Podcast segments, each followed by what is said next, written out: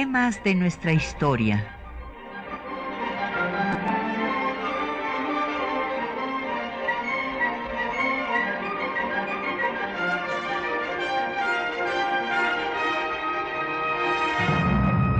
Un espacio que difunde el conocimiento del pasado para comprender nuestro presente. Programa a cargo de la maestra Patricia Galeana.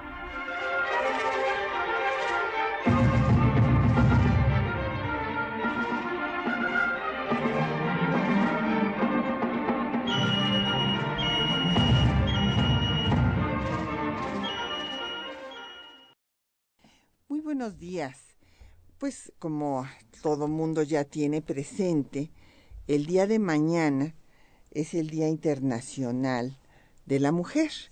Y hoy vamos a dedicar nuestro programa a hablar sobre cómo se dio este día, cómo surge este día 8 de marzo, qué significado tiene y bueno, desde luego la trascendencia haciendo un recorrido histórico por los diferentes orígenes de este día hasta llegar a la situación de la mujer hoy, eh, de acuerdo pues a las cifras, tanto las que da ONU Mujeres como otros organismos internacionales, el Foro Económico Mundial de Davos, entre otros, y nos da muchísimo gusto que nos acompañe la doctora Gloria Ramírez. Bienvenida, Gloria. Qué bueno que estás aquí en temas de nuestra historia. Muchas gracias, Patricia. Es un, es un gusto estar acá con alguien que además ha sido pionera de escribir nuestra historia. Ah, pues aquí hemos estado haciendo eh, que la historia de las mujeres no sea una historia olvidada e ignorada. Y bueno, pues tenemos para nuestros radioescuchas, como cada viernes, eh, libros vinculados al tema que tratamos. Y hoy les vamos a dar una primicia, nada más que con las características de que les vamos a invitar a que vayan a recoger el libro al Museo de la Mujer. Sirve de que así lo conocen, nos acompañan en todas las actividades. Mañana pues vamos a tener día completo desde muy temprano eh, se va a dar el taller Decido en femenino, uso del condón femenino como empoderamiento de las mujeres en torno a su salud sexual, que la imparte ser. Y después viene la importancia del uso del lenguaje no sexista, la imparte Alejandra Barros, y también de la misma organización y eh, después presentamos el libro que les vamos a obsequiar que se llama Rompiendo el techo de cristal. ¿Y cómo rompen las mujeres el techo de cristal? Ustedes saben que este, eh, pues, eh, esta forma de hablar de que hay un techo de cristal que impide el avance de las mujeres, que es transparente, que parece que nadie lo ve, pero que ahí está, bueno, pues ¿cómo se rompe? Se rompe por medio de la educación, se rompe por medio de la participación de las mujeres en todas las áreas del conocimiento, en la ciencia, se rompe por medio de la independencia económica. Y este, pues aquí participan una serie de eh, mujeres muy destacadas, algunas que han sido eh, rectoras de universidades, las pocas rectoras, porque si bien hay mayoría de mujeres en muchas eh, facultades, como la de Derecho, que hasta ahora tiene una mujer directora. 450 años después de que se crean los estudios de jurisprudencia. Así es, eso es muy cierto. Ahora tenemos a la doctora Leoba Castañeda, pero bueno, hay muy pocas rectoras. Desde luego en nuestra UNAM nunca hemos tenido ninguna y hay algunas que han estado, por ejemplo, Candita Gil en la Universidad de Quintana Roo y ella escribe aquí en este libro. Esther Orozco en la mm, Universidad Autónoma de la Ciudad de México también participa en el libro. Y bueno, en cuanto a la cuestión científica, Participa Ana María Cheto, quien fuera directora de la Facultad de Ciencias, eh, para hablar de cómo a través de eh, los conocimientos, en particular de la, el hacer ciencia, se puede romper con ese techo de cristal. Y en cuanto a la independencia económica, bueno, pues hablan todo un grupo de economistas muy destacadas, eh, miembros de la Federación Mexicana de Universitarias, como Alicia Girón, Eugenia Correa, Patricia Rodríguez, María Luisa González Marín, etcétera. Entonces, pues llámenos. Este libro, Rompiendo el Techo de Cristal, eh, pues, eh, los tenemos 10 ejemplares para ustedes y los podrán recoger mañana. Mañana la presentación va a ser allá en el Museo de la Mujer, Bolivia 17, en el Centro Histórico. Que recordar que este es un museo universitario. Estuvo inaugurado por nuestro rector, el doctor José Narro Robles. Realmente gracias a, a su apoyo es que existe este museo. Y eh, va a ser a las 13 horas eh, la presentación del libro. Después va a ver, se puede quedar usted ahí este, y ver una película de una mujer muy interesante, Clara Campo Amor, La Mujer Olvidada. Después eh, tendremos pues eh, talleres, el taller La corresponsabilidad de cuidar y educar sin lastimar. En fin, hay actividades todo el día allá en el Museo de la Mujer y bueno, y de hecho todos los días. Entonces las, las invitamos y llámenos para que pueda tener usted su ejemplar. Es, los teléfonos en cabina, como siempre, son 55 36 89 89 una eh, Lada sin costo 01 800 506 26 88 un correo de voz 56 23 32 81 un correo electrónico, temas de nuestra historia arroba yahoo.com.mx. En Twitter estamos en temas arroba temas historia. En Facebook estamos en temas de nuestra historia UNAM y se puede escuchar el programa en línea en el www.radiounam.unam.mx.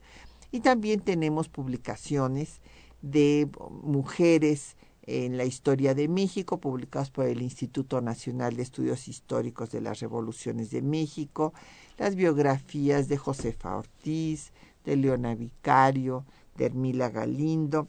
Entonces, pues llámenos y conozca usted también la historia de las mujeres. Yo quisiera destacar, antes de que entremos en materia, que la doctora Gloria Ramírez es doctora en Ciencias Sociales por la Universidad de París I, es miembro del Sistema Nacional de Investigadores, profesora e investigadora de la Facultad de Ciencias Políticas y Sociales de nuestra máxima casa de estudios y fundadora y coordinadora de la Cátedra UNESCO de Derechos Humanos de la UNAM. Es fue representante, pero bueno, sigue siendo representante activa de nuestra Federación Mexicana de Universitarias ante el Comité de la CEDAW eh, para ver el informe periódico sobre México en la ONU, en la ONU y también eh, pues es especialista en derechos humanos de las mujeres, fue tuvo la presidencia de la Academia Mexicana de Derechos Humanos y entre los reconocimientos que ha recibido destacan el Premio Universidad Nacional 2012 en Docencia en Ciencias Sociales, el reconocimiento Hermila Galindo 2013 por la Comisión de Derechos Humanos del Distrito Federal en la categoría de persona. Bueno, pues bienvenida Gloria. Pues vamos a ver los orígenes, porque son muchos, de este 8 de marzo.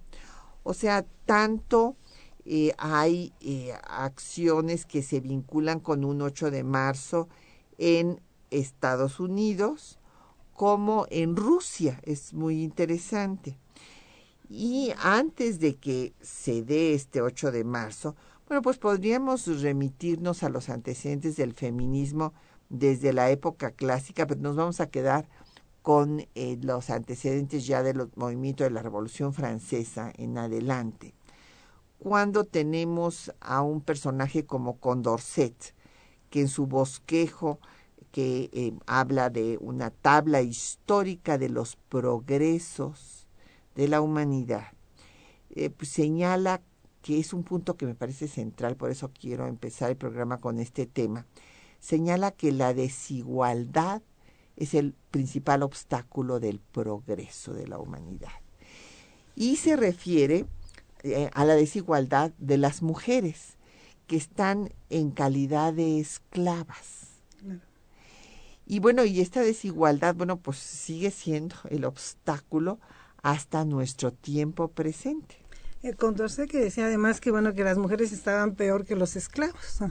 Podemos decir en la época actual ver a Condorcet ver el primer hombre feminista, aunque no fue el único. Stuart Mill ya también tiene un papel destacado. El único que levantó la voz a favor de las mujeres revolucionarias que van a quedar excluidas excluidas en el Estado moderno y excluidas de la categoría de ciudadanas. Condorcet levantó la voz y la mayor parte de los grandes revolucionarios, como Sieyes, por ejemplo, que decía las mujeres tienen que dedicarse a la cosa femenina, y fueron excluidas cuando ellas demandaron, exigieron un papel en esa revolución en la cual también dieron su vida por ella. Así es, y por eso Olimpia de Gouges esta dramaturga francesa, escribió la Declaración de los Derechos de la Mujer y de la Ciudadana, pues diciendo que la mujer era igual al hombre y que si tenía derecho de subir al cadalso, pues también debería de subir a la tribuna. Por eso le pusimos Mujeres a la Tribuna al programa que tiene FEMU en el Instituto Mexicano de la Radio. Y bueno, pues lamentablemente justo ella murió en la guillotina y los jacobinos de 93 a 94 clausuraron todos los clubes de mujeres. Ella eh, es interesante porque el papel que tiene ella es destacado, esta declaración que va a ser su gran manifiesto, diríamos, feminista revolucionario, eh, en realidad no fue escuchado en aquella época. Hoy algunas, eh, algunas compañeras, incluso mujeres este, que conocen el movimiento, dicen que fue guillotinada por su compromiso por las mujeres, pero no fue así. Eh, esta, ella va a ser guillotinada como dramaturga por hacer una obra que interpela al poder. Y Olimpia efectivamente es guillotinada. Y es hasta el movimiento feminista de 1989, 200 años después, que las mujeres académicas, un feminismo muy fuerte, de, eh, salen eh, y recogen este, este gran eh, manifiesto feminista y que le van a llamar feminista, ya no se considera feminista, pero luchó por las mujeres, y levantan esta bandera 200 años después, porque en aquella época pues no tuvo impacto, ¿no? Sin embargo, Olimpia fue realmente pionera en muchas cosas, ¿no? En, en el este, hoy hablamos de la ley de paternidad responsable, ella que le decían hija bastarda del marqués de Pompiñán, reivindica el derecho de una mujer decirle a un hombre, este hijo es tuyo. Así es. Y bueno, hay en otras partes de Europa también movimientos interesantes, como es el caso de Inglaterra, donde encontramos a Mary Wollstonecraft, que escribe la vindicación de los derechos de la mujer, señalando, desde luego, también la igualdad que debe de haber entre hombres y mujeres y haciendo énfasis en la importancia de que tengan acceso a la educación. Desde luego. Es muy interesante porque este realmente se puede considerar, no es que, eh, lo, que lo compartimos seguramente y tu acento en este, en este gran manifiesto de la vindicación de las mujeres, es un análisis de la postura de Rousseau, este gran pensador social que era eminentemente misógeno y que va a contribuir junto con otros pensadores de su época y durante bastante tiempo, varios de ellos, a que la, a que la mujer siga subordinada, que la relación entre lo público y lo privado sea intocable y que realmente este, este sí es un gran manifiesto, una aportación teórica del feminismo muy importante. Olimpia fue la reivindicación de los derechos y va a ser, en la, eh, la, la fundamentación de lo que va a ir aportando el feminismo, entendiendo las razones y también señalando a aquellos responsables, pensadores sociales, que bien manifestaban y, y desde luego hicieron aportes importantes en la igualdad, pero bajo una diferenciación sexual y subordinación de la mujer. Pues vamos a hacer una pausa para escuchar música y uno de los problemas más graves que enfrenta la mujer en muchos países del mundo, pero aquí en México en particular, es que se le niega decidir sobre su propio cuerpo en 17 estados de la República. Y hay iniciativas para eh, hacer otro tanto en cinco, por lo menos en cinco estados más.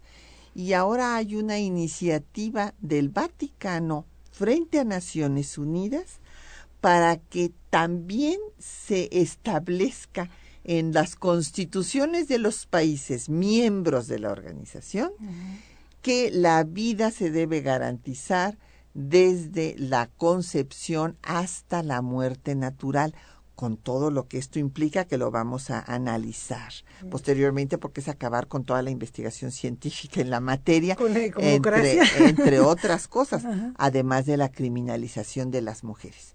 Entonces vamos a escuchar una eh, canción eh, compuesta por Fernando Ubiergo, eh, interpretada por Amparo Ochoa, que se llama Cuando agosto era 21.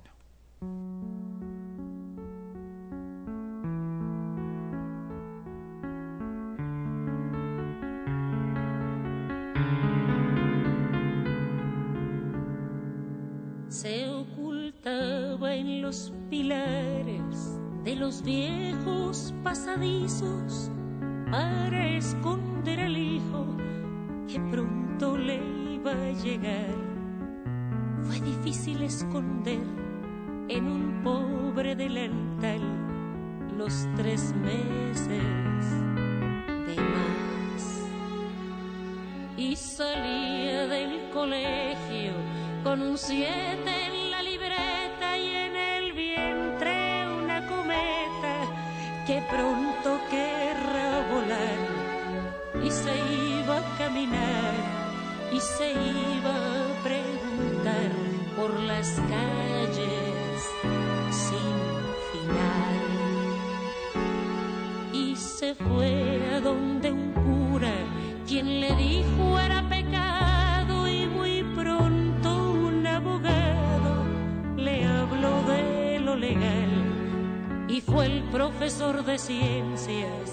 quien le habló de la inconsciencia de la juventud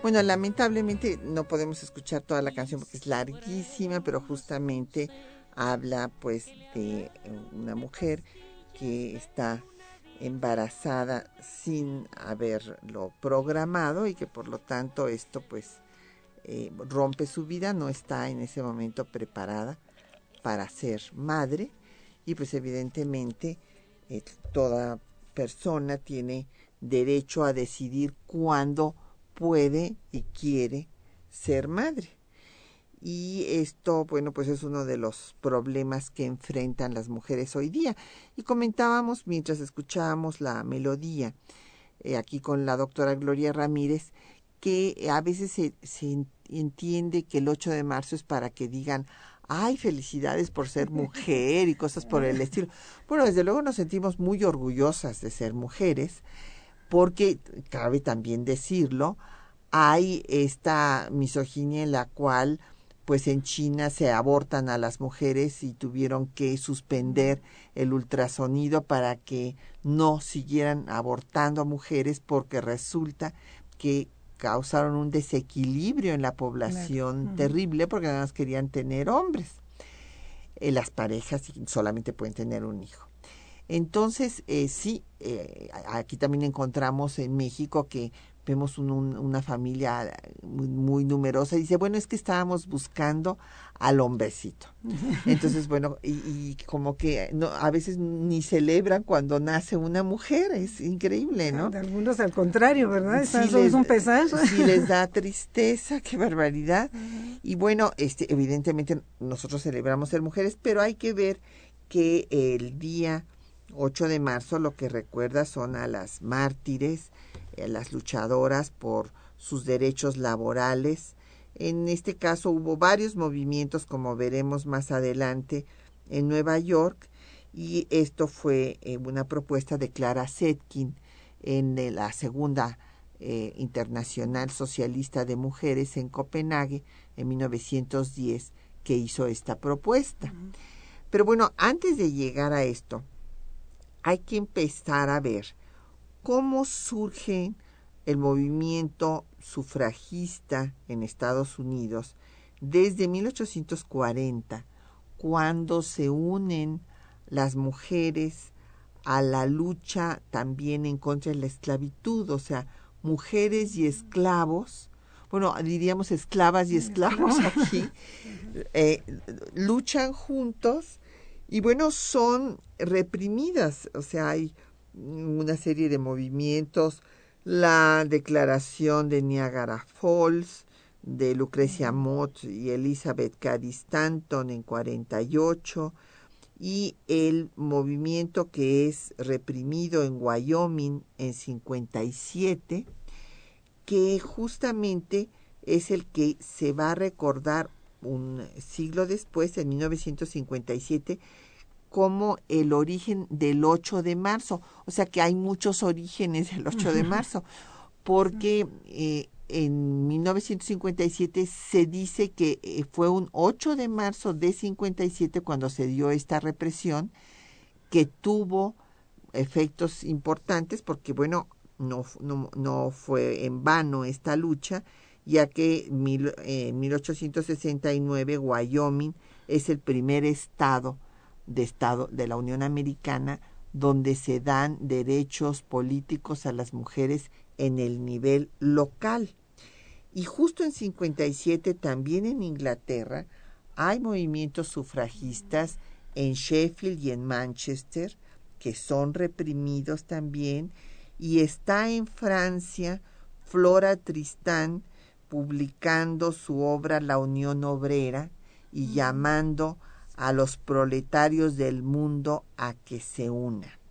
O sea, hay que recordar que Flora Tristán inclusive fue reconocida por eh, Carlos Marx por eh, sus aportaciones en eh, demanda de que hubiera mejores condiciones laborales para hombres y mujeres. Pero obviamente que las mujeres tuvieran las mismas condiciones por trabajo igual, salario igual que los hombres.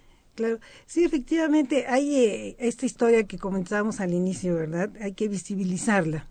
Y esa historia de las mujeres se recoge en el mundo. O sea, hay algunas eh, algunas corrientes que hablan de las de las olas de mujeres, olas porque no son etapas, ¿no? Olas que van y vienen porque en el caso nuestro como bien sabemos, eh, los derechos no sean siempre están en riesgo, se pueden perder de un momento a otro, como lo estamos viendo ahora está con estas contrarreformas que, que hablábamos hace, hace un momento en los estados. Eh, sin embargo, yo pienso que hay coincidencia en cuanto a que efectivamente es el Partido Socialista de Estados Unidos en 1909, el 28 de febrero, que celebra por primera vez el Día, le llama Nacional de la Mujer, pero va a ser, y tú lo dijiste y me interesa subrayarlo, Clara Selkin quien lo propone en, Copenhague, eh, efectivamente, en la Internacional Socialista. Es decir, nace de, mujeres de izquierda de mujeres comprometidas, como nacen todas las revoluciones. Hoy vemos que incluso movimientos conservadores lo reivindican y efectivamente hay ahí un efecto perverso en que felicitan a la mujer. Yo me pregunto si felicitan al hombre por ser hombre. ¿Quién se atreve a felicitarlo, a decirle que es ser hombre? Pues eso es un ser humano en general Y, y, en este sentido a felicitar como si fuera el Día de las Madres, un día de consumo como estos días que, que, que, que, la empresa... es absurdo, quitándole todo su sentido. El sentido de este día es precisamente analizar, reflexionar, conmemorar desde luego a nuestras pioneras como Clara Selkin y a todas aquellas mujeres que como tú recuperan esta historia, la visibilizan, han ido levantando la voz y que iniciaron efectivamente reivindicando pues aquellos derechos que fueron excluidas, ¿no? Desde el derecho como las sufragistas que ya sabrás al voto, a la educación que nace paralelo a esta reivindicación del derecho al voto y después a la discriminación. Y apenas hace poco tiempo nos dimos cuenta que la violencia era un objeto de discriminación y que había que reivindicar un compromiso del Estado. Y es hasta 1993 cuando el movimiento de mujeres y el movimiento feminista ubica que el Estado ha sido omiso a los derechos de las mujeres en el ámbito de garantizar su integridad. Y en 1993 se reconoce los derechos indivisibles e interdependientes cosa que hoy nuestra Constitución reconoce y nos dicen siempre que los derechos son de todas y todos. Entonces vemos también cómo atrás de esa famosa universalidad de derechos de la Revolución Francesa, pues quedan muchos excluidos y cómo a través incluso del propio discurso de los derechos de las mujeres habíamos estado invisibilizadas. Y si los derechos son de todas y de todos, y todas y todas tenemos todos los derechos, los derechos sexuales y reproductivos son nuestros derechos. Decidir es también el derecho, es un derecho, es un derecho sexual y reproductivo y implica también un compromiso de coherencia con aquellos compromisos internacionales. Sí, eh, le comentaba yo a la doctora Gloria Ramírez que invariablemente eh, siempre que trato temas de historia de las mujeres, baja el número de llamadas. Curioso. O sea, esto nos habla, no digo es una realidad, es una realidad, o sea, o es un tema que no interesa. un ah, tema que molesta también muchas eh, veces. Pues sí, entonces es, eh, por eso les agradecemos mucho a las personas que nos han llamado, a doña Mercedes Castro, que manda felicitaciones, muchas gracias, a doña Rosa María Hernández, que recuerda que también tenemos una rectora en el Instituto Politécnico Nacional, desde luego, ahí está Yolosochi, y a Jesús González, que quisiera el texto para su esposa, pues eh, desde luego me da mucho gusto, don Jesús, que usted, por favor ya lo tiene. Y que lo disfruten los dos. Claro. Y este Rivera, que felicita el programa, muchas gracias. Y don José Guadalupe Medina, que pregunta sobre las leyes que se han promulgado en las últimas décadas para la protección de las mujeres, pues a eso vamos, don, José, precisamente. Yo quisiera recordar antes de irnos al, al corte, eh, pues para seguir eh, eh, viendo los diferentes orígenes del 8 de marzo, que tenemos pues los movimientos en Estados Unidos que de mujeres que se unen al movimiento antiesclavista, que piden el voto, en Inglaterra, también desde luego en Francia, en Alemania, eh, pues está Clara Zetkin desde la primera internacional de mujeres en Stuttgart y la segunda que es en Copenhague, y ahí ella habla de cómo debe de, de recordarse el 8 de marzo a las mujeres que murieron quemadas en Nueva York por demandar 10 eh, horas de trabajo porque laboraban de 15 a 18 horas. Y entonces estaban pidiendo 10. Y hay diversas versiones al respecto. Eh, se dice que hubo, pues, eh, que las mujeres se acuartelaron en la fábrica, que el dueño para hacerlas salir provocó un incendio, que entonces las mujeres no pudieron salir y murieron. Hay cifras diferentes, unos dicen que 129 mujeres, otras que 146. Eh, otras versiones de otras historiadoras dicen, no, es que el 8 de marzo fue cuando hubo también un movimiento de las planchadoras de los cuellos Troy en Nueva York, o sea, planchaban los cuellos de los de los de las camisas de los hombres, ¿verdad? Para que estuvieran así muy almidonadas y, entonces estaban pidiendo mejoras salariales. Hubo otro movimiento, todos en Nueva York. Todas estas fábricas estaban en Nueva York. La de las blusas Triangle que también eh, se movilizaron, hicieron una huelga, en fin, y que también hubo un incendio en esta fábrica Triangle y que ahí murieron también las trabajadoras, pero ahí se dice que fue por un hombre que estaba fumando. El hecho es, ¿qué es lo que queda de manifiesto? Que hubo en Nueva York, siendo pues el centro industrializado por excelencia de Estados Unidos, hubo infinidad de movimientos de mujeres que eh, demandaban mejor situación laboral y también demandaban ya su participación política. Pero también hubo movimientos, un movimiento de mujeres pidiendo pan, que fue el Domingo Rojo, frente al Palacio de Invierno en eh, Leningrado o, San Petersburgo y que fueron reprimidas brutalmente y que también fue un 8 de marzo. Y que en Rusia también se declara el 8 de marzo el Día de la Mujer Comunista. Pedían pan y, pan y paz. Exactamente. Ah, ese es otro punto muy importante. Eh, eh, Clara Selkin también dice que, que la hay que pedir la paz porque este, los productores de los cañones son los que están propiciando esta guerra que este, acaba con, con todo con todo mundo. Y bueno, pues vamos a oírla, ¿qué te parece, Gloria? Vamos a oír justamente el discurso de Clara Setkin ah, proponiendo el 8 de marzo. Clara Setkin fue una de las precursoras del feminismo en el mundo. Desde muy joven, Tuvo contacto con el movimiento obrero, por lo que formó parte del Partido Socialista de los Trabajadores, se afilió al Partido Socialdemócrata de Alemania y posteriormente al Partido Socialdemócrata Independiente de Alemania. Fue una de las fundadoras de la Internacional Socialista de Mujeres, que celebró su primera conferencia internacional el 17 de agosto de 1907 en Stuttgart, Alemania, en la que Zetkin fue nombrada secretaria internacional de la mujer durante la segunda Conferencia Internacional de Mujeres Socialistas, que se llevó a cabo los días 26 y 27 de agosto de 1910 en Copenhague, Dinamarca, Clara Zetkin propuso la celebración del Día Internacional de la Mujer. Compañeras, en reconocimiento a la lucha de las mujeres por sus derechos y el amor a la paz, propongo celebrar cada año el Día Internacional de la Mujer. ¿Y por qué esta fecha, compañeras? porque nos recuerda la lucha de aquellas costureras de Nueva York que en 1857 exigieron igualdad de salarios y jornadas de 10 horas. Ellas murieron quemadas por los dueños de la fábrica, pero vivirán siempre entre nosotras.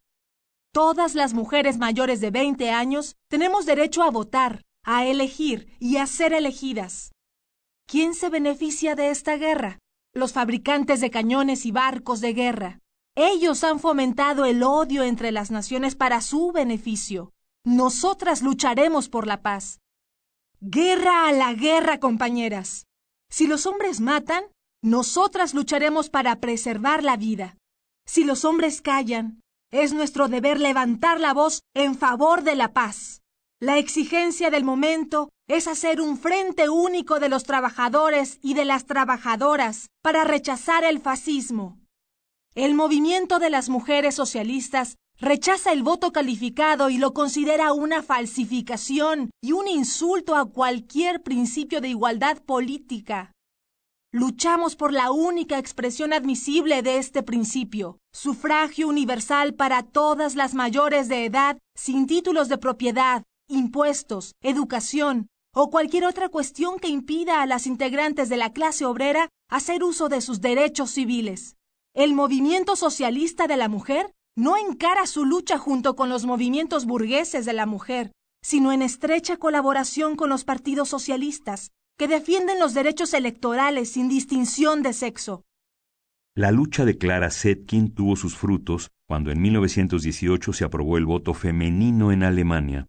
Con motivo de semejante conquista del movimiento feminista, escribió Hasta ayer, se juraba solemnemente que nosotras, las mujeres, todavía no estábamos maduras para asumir nuestra tarea de ciudadanas equiparadas al lado de los hombres. Hoy, declaradas maduras, electoras y elegibles con derechos iguales, ya somos capaces de pronunciarnos sobre las decisiones más importantes de la vida política del país y sobre su ordenación económica. las mujeres alemanas no debemos olvidar nunca que nuestra equiparación política no es el premio a una lucha victoriosa, sino el regalo de una revolución que han soportado las masas proletarias y que llevaba escrito en su estandarte democracia integral y todos los derechos para el pueblo, plenos derechos también para las mujeres.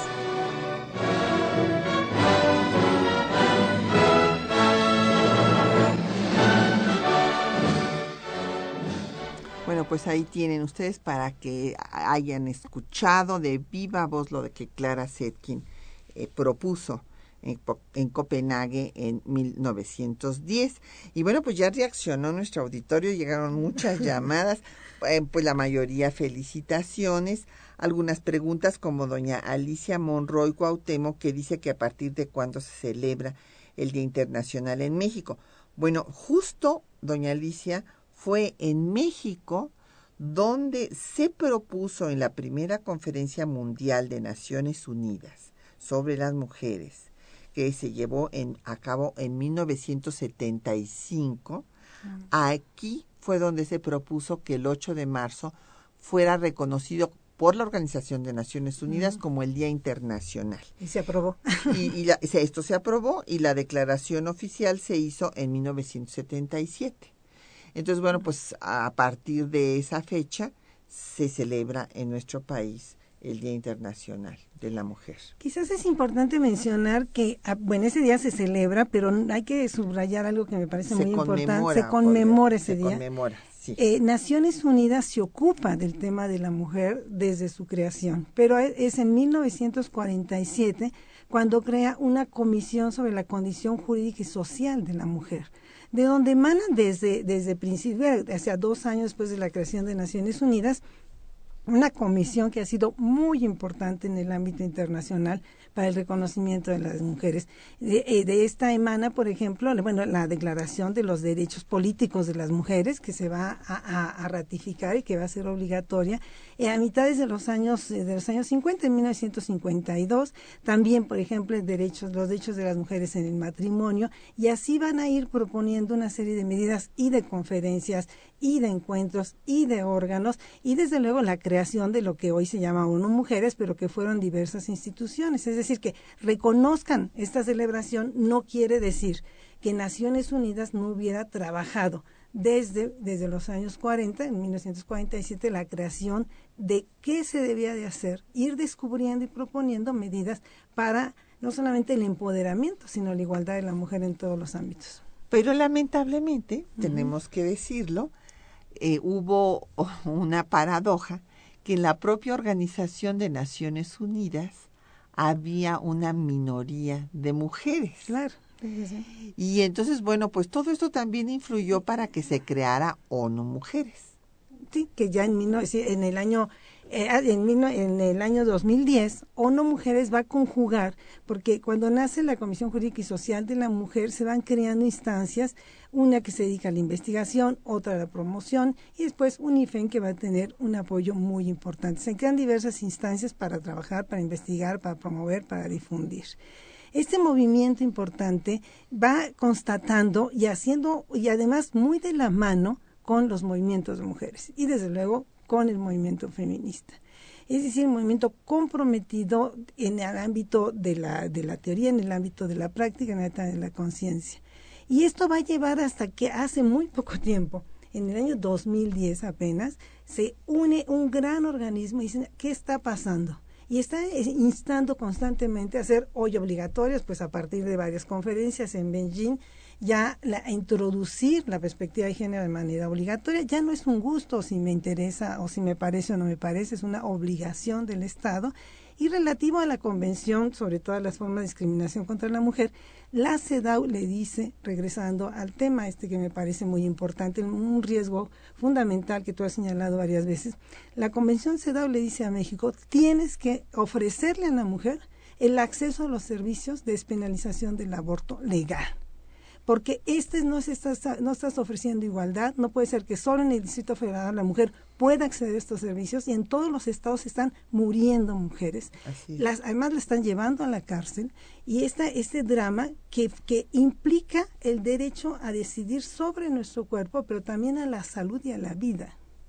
Sí, bueno, hay que recordar que se dio un retroceso terrible en México eh, un caso inédito en la historia penal de México. No, no solamente fue un retroceso, sino que nunca había habido la posibilidad de que a una mujer se le encarcelara hasta por 30 años por interrumpir un embarazo, como existe hoy esta posibilidad en 17 estados de la República, porque Veracruz echó para atrás, pero primero lo había establecido y esto se debe a que se le acusa de homicidio agravado en razón de parentesco. Entonces, esto es una cosa, es, una aberración que se da a partir de una campaña eh, encabezada por la Iglesia Católica, en particular el Papa Ratzinger, que envía al cardenal López Trujillo, un cardenal colombiano que era su jefe de campaña antiaborto, hay una reunión con los obispos, los obispos se reúnen con los gobernadores, los gobernadores eh, manejan las cuestiones en el Congreso y se aprueba en fast track, a veces sin lectura previa, esto dicho por las propias legisladoras. Quizás por muchos partidos, por todos los partidos políticos. Por todos los partidos políticos. Sí, o sea, eso es increíble, no, no, no nada más por el PAN, que ya sabemos que tiene en su plataforma ideológica, pues los principios afines a la Iglesia Católica, no por todos los partidos. Entonces, esta situación, eh, repito, pues nos eh, coloca en, una, en un momento grave de los derechos de las mujeres en México, en donde no solamente no se está cumpliendo con la recomendación de la Organización de Naciones Unidas, sino que no se está atendiendo un problema de salud pública y de justicia social, porque las mujeres con recursos abortan y seguirán abortando, podremos abortar en cualquier parte del mundo y como nosotros demostramos en la Federación Mexicana de Universitarias frente a la Suprema Corte de Justicia de la Nación con un estudio que hizo la doctora Graciela Arroyo de Cordero, quien fuera directora de la Escuela Nacional de Enfermería y Obstetricia de esta universidad y miembro de FEMU, se practican abortos en los hospitales ricos de todas partes y se pueden pagar. Claro, esta doble moral, ¿verdad? Y además el atentado al Estado laico. Ah, ¿en, dónde, ¿En dónde estamos? O sea, ¿en qué? Eh, de tal manera, y ahorita se va a dar algo muy importante que creo que vale la pena señalar. El, este, el Estado del Vaticano instó al gobierno mexicano en el examen periódico universal que se realizó el año pasado a que precisamente extendiera estas reformas, anulara la posibilidad de matrimonios que, que no sean entre un hombre y una mujer, es decir, este, contra el mismo reconocimiento que ya dio la, la Constitución a la, a la, diversidad sexual, a orientaciones este, diferentes. diferentes, y resulta que está eh, solicitando que precisamente se extienda y esta, esta, esta propuesta con la cual poco a poco en connivencia, como bien comentabas, con la clase política en el poder, se han aprobado estas reformas contrarias al Estado laico, contrarias a la democracia, contrarias a los derechos humanos, a la vida de las mujeres. Y es en este sentido que el Estado dentro de muy pocos días está por anunciar cuál va a ser su respuesta a las recomendaciones. Yo quiero comentar lo que nosotros desde FEMU, con la Cátedra de Derechos Humanos, con el PUE, con varias instituciones, como bien sabes, propusimos que el Estado rechazara esas recomendaciones que no solamente son contrarias a la Constitución, son contrarias al Estado democrático, son contrarias a los estándares internacionales y sería un gravísimo retroceso que no de, que de manera que, pudieran este, pasar alguna de estas recomendaciones cuando él debe de manera contundente rechazarlas. El Estado mexicano está por presentar cuáles son las recomendaciones que acepta y cuáles rechaza. Sí, y bueno, todo, toda esta andanada de criminalización de leyes que criminalizan a las mujeres, pues se dio en, fundamentalmente en el año 2009. Y esto es lo que se debe de eh, revertir y se debe de cambiar. Vamos a escuchar otra canción dedicada a ese eh, tema eh, que pues estamos abordando, que es la interrupción del embarazo. Vamos a escuchar ahora la canción de Alejandro Stuart, Ramona, interpretada por Amparo Ochoa.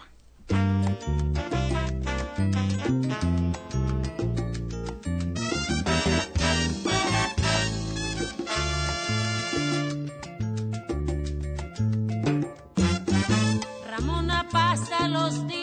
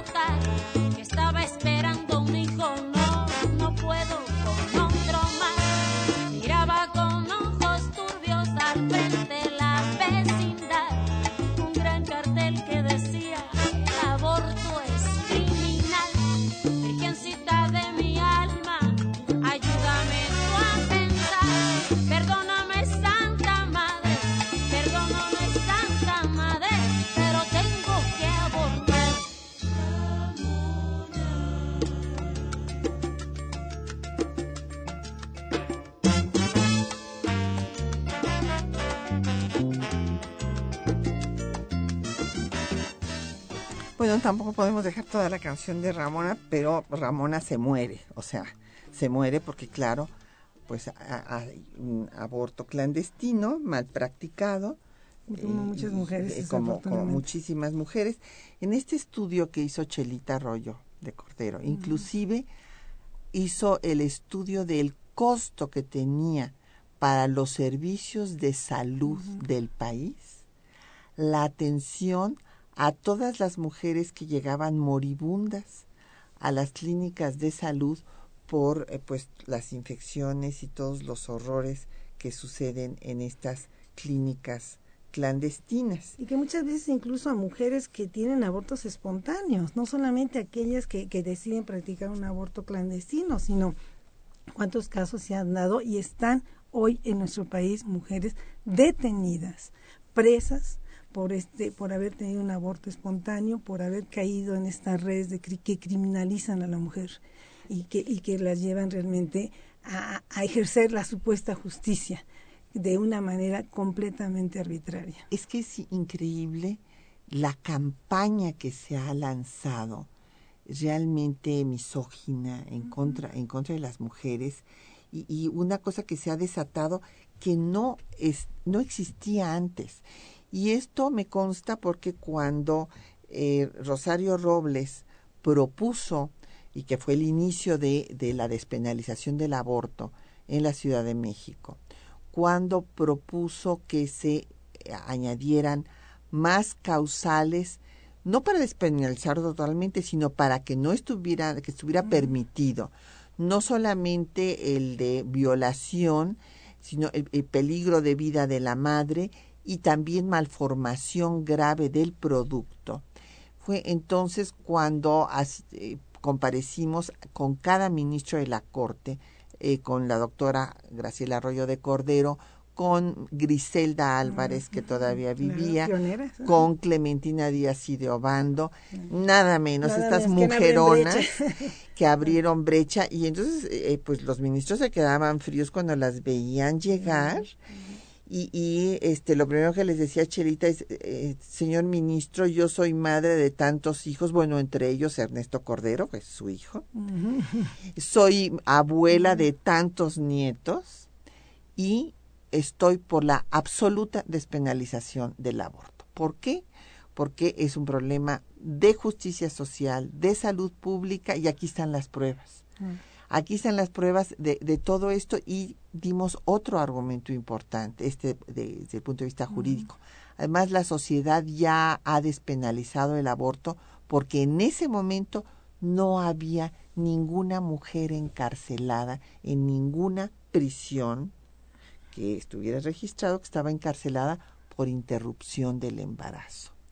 Entonces, imagínense ustedes cómo se revirtió la situación después de que se llega a la aprobación de la interrupción del embarazo en las primeras 12 semanas en el Distrito Federal, viene la campaña en todos los estados de la República y viene esta satanización de las mujeres. Pues incluso la propia Comisión Nacional de Derechos Humanos. Bueno, fue el, José Luis Soberán, es el sí, que, sí, el y la Procuraduría General de la República como abogado la- precisamente de la sí, nación Medina interpusieron una acción de inconstitucionalidad de Así esa de esa aprobación de esa ley. O sea, eso es lo más lamentable que desde una institución de derechos humanos. Que, tiene un gran pendiente con los derechos de las mujeres y que no solamente este caso, sino pensemos en Ernestina Asensio, que la, que, que la Comisión Interamericana acaba de aceptar su caso, ¿verdad? Esa mujer que presenciamos todos ese, esa, ese, ese, ese acto que ya le tocará ahora una institución internacional porque México no fue capaz de hacerle justicia, ver si efectivamente se cumplió con el debido proceso y se murió de gastritis o fue idealmente esa violación tumultuaria. La comisión dice es gastritis, como esa comisión interpuso una acción de inconstitucionalidad, porque mm, acepta los derechos de las mujeres, pero no de, los derechos humanos, pero no aquellos derechos de las mujeres y no ve la interdisciplina, la, intercon- la interdependencia de estos derechos, la integralidad de los mismos. Fue realmente, quiero señalarlo porque lo dice la Suprema Corte de Justicia, le dio razón precisamente a esta acción del gobierno de la Ciudad de México. Dijo, no solamente es constitucional, sino es absolutamente legítimo el acceso, el derecho de las mujeres al acceso a una interrupción legal del embarazo, ¿no? Por todos estos elementos que tú mencionas, y no lo decimos ni tú ni yo, se lo dijo, la ratifica la Suprema Corte de Justicia. Así es. Y bueno, doña Hilda de San Román nos pregunta que si en algún eh, lugar del mundo se ha avanzado. Desde luego que sí, doña Hilda. O sea, hay muchísimos países eh, eh, que tienen despenalizado el aborto totalmente. Desde luego son los países más civilizados. Los países más civilizados en Europa, en Estados Unidos. Pero hay que recordar que hay regresiones. O sea, tenemos al Tea Party en Estados Unidos sacando el tema del aborto. En España, lo que acaba de pasar. Bueno, en España con el PP, el señor que- que- que Gallardón. intentó, este, este, Rajoy intentó este, con- constantemente echar para atrás este gran conquista de las mujeres. Así es. Pero bueno, eh, desde luego hay otros países en donde esto pues parece que, que está totalmente consolidado, como, como es Canadá, como son los países Cuba. nórdicos, como es la propia Italia, la sede del barrio de- del Vaticano, eh, que, este, reconocido como Estado sui generis Claro. por la Organización de Naciones Unidas, en donde vive el Papa. Bueno, pues Italia, eh, desde 1975, eh, resolvió la Corte italiana que frente a esta discusión que se da entre los derechos del no nato y el derecho de la madre, se estableció que no podía haber equivalencias, que tenía prelación, que era en primer lugar preeminencia, o como le quieran ustedes decir, los derechos de la persona ya formada, que el embrión en vías de ser persona, porque pues para que sea persona le falta mucho a- a un óvulo fecundado. Entonces, esta situación fue decidida en Italia en 1975 y ahí hasta la fecha no ha habido regresión. Entonces, bueno, eh, sí hay muchos lugares, doña Hilda, donde esto ya ha sido superado, pero eh, pues aquí lamentablemente tenemos esta actitud eh, pues de una iglesia hegemónica que quiere se- tener de- una demostración de fuerza, de poder político, que ha perdido en países enteros en Europa y que su último bastión es América Latina y África, los países pobres, los países menos desarrollados, en donde ha obtenido estos triunfos, porque hay que decirlo. Abusando de pues- la ignorancia. pues fue un triunfo arrollador. 17 estados en fa, fast sea, empezando con Chihuahua y terminando, en fin, este, con estados en donde había el único estado de la República en donde se había establecido el aborto también, el derecho al aborto por razones socioeconómicas, desde 1922 por Felipe Carrillo Puerto. Bueno, pues en 2009 se echó abajo la tradición eh, pues de este estado en donde se dio el primer congreso feminista convocado por Salvador Alvarado, bueno, donde se había dado la, la primera regidora, las mujeres legisladoras por primera vez en la historia mexicana, todo esto se vino abajo en el 2009. Sí, realmente este, es ahí donde, por eso hablamos de olas, ¿verdad? Porque los hechos de las mujeres van y vienen. Y felizmente hoy estamos en un movimiento en que no solamente, y esto han tomado conciencia en la sociedad, la cuestión del aborto no es un problema de la mujer, la cuestión del aborto es un problema de la sociedad. Es un problema social. Es un problema sí, social y es un problema de salud pública y es un problema también del ejercicio de los derechos sexuales. Eso es importante, ¿no? Del ejercicio de los derechos sexuales que se defienden en pareja, que se gozan en pareja, que se ha tenido acceso a una serie y no es gratuito, ¿sí? De mecanismos y de posibilidades como la píldora del día siguiente, porque hay que decir, la mujer no aborta por gusto. Claro no se no exige un derecho, es una tragedia. Sí, si, sí. si el Estado cumpliera con impartir una educación sexual desde la desde la adolescencia, esto no estaría pasando. ¿sí? Así es. Y, es- y, si la, y si la mujer tuviera el acceso precisamente a los servicios de salud. Eh, entonces, no solamente tiene que ver con el hecho de abortar, tiene que ver precisamente con el ejercicio del derecho a la salud en su forma integral y con el derecho a tener derechos, porque esto implica no solamente un proyecto de vida que no puede realizarse, por ejemplo, las jóvenes adolescentes que se embarazan son las primeras y aquel grupo que pierde automáticamente su derecho a la educación, su derecho a un proyecto de vida. Por eso estamos hablando de un proyecto de sociedad, por eso estamos hablando de algo que nos involucra a hombres y mujeres y que está vinculado a la democracia y al Estado laico. Así es, desde luego. eh, no puede haber democracia sin un Estado laico y, y por eso es que no puede prevalecer el criterio de una iglesia, aunque sea la iglesia mayoritaria y hegemónica del país. Por eso se necesita educación para decidir, anticonceptivos para prevenir y despenalización para no morir. Y bueno, un punto que ya no nos va a dar tiempo de tratar porque ya casi nos tenemos que despedir es el altísimo índice de violencia, que esto es violencia contra las mujeres, Sí, eh, el no permitirles Violencia, discriminación, de- de- sí, de- sus derechos a decidir sobre su cuerpo, pero también la violencia física, la violencia feminicida que acaba con la vida de las mujeres. Hay que recordar que somos el país de América Latina con el mayor índice de feminicidios, 2.500 al año. Que Entonces- incluso se acuña este término en México por el fenómeno del feminicidio. Ajá. Que, que aquí es donde va, gracias a, a Marcela Lagarde y al Claro, a movimiento quien de le acaban mujeres. de dar su premio eh, a Elvia Carrillo a- Puerto. A, quien además reconocemos con un trabajo tan importante en este ámbito y que, y que estamos hoy eh, observando y que quizás en este día decimos no tenemos nada que festejar.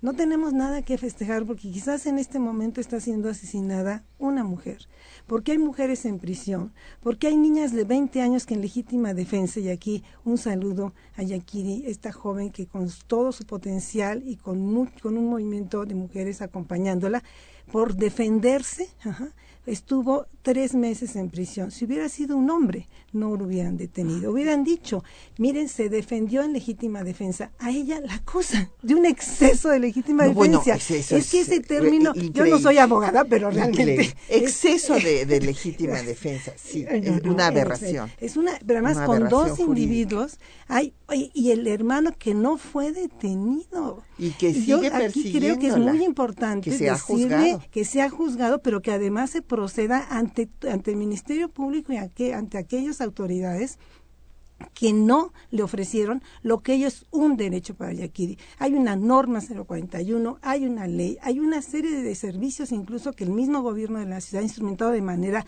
de manera realmente hay que decirle eh, muy importante, de manera sobresaliente y que en el caso de esta joven de 20 años la dejaron tres meses en prisión. Eso es inaceptable. Inaceptable. Pues ya nos tenemos que despedir. Muchísimas gracias a la doctora Gloria Ramírez que haya compartido su tiempo y conocimientos con nosotros. Un placer, un placer estar contigo como siempre, aprendiendo mucho y un placer poder compartir estos momentos de reflexión y de, de avances.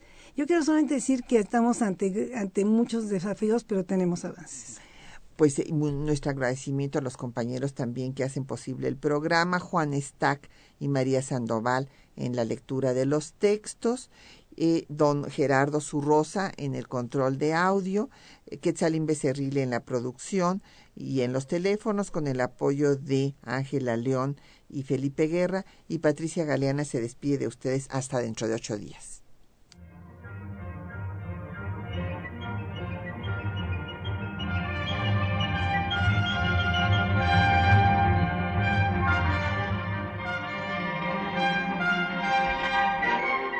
Temas de nuestra historia.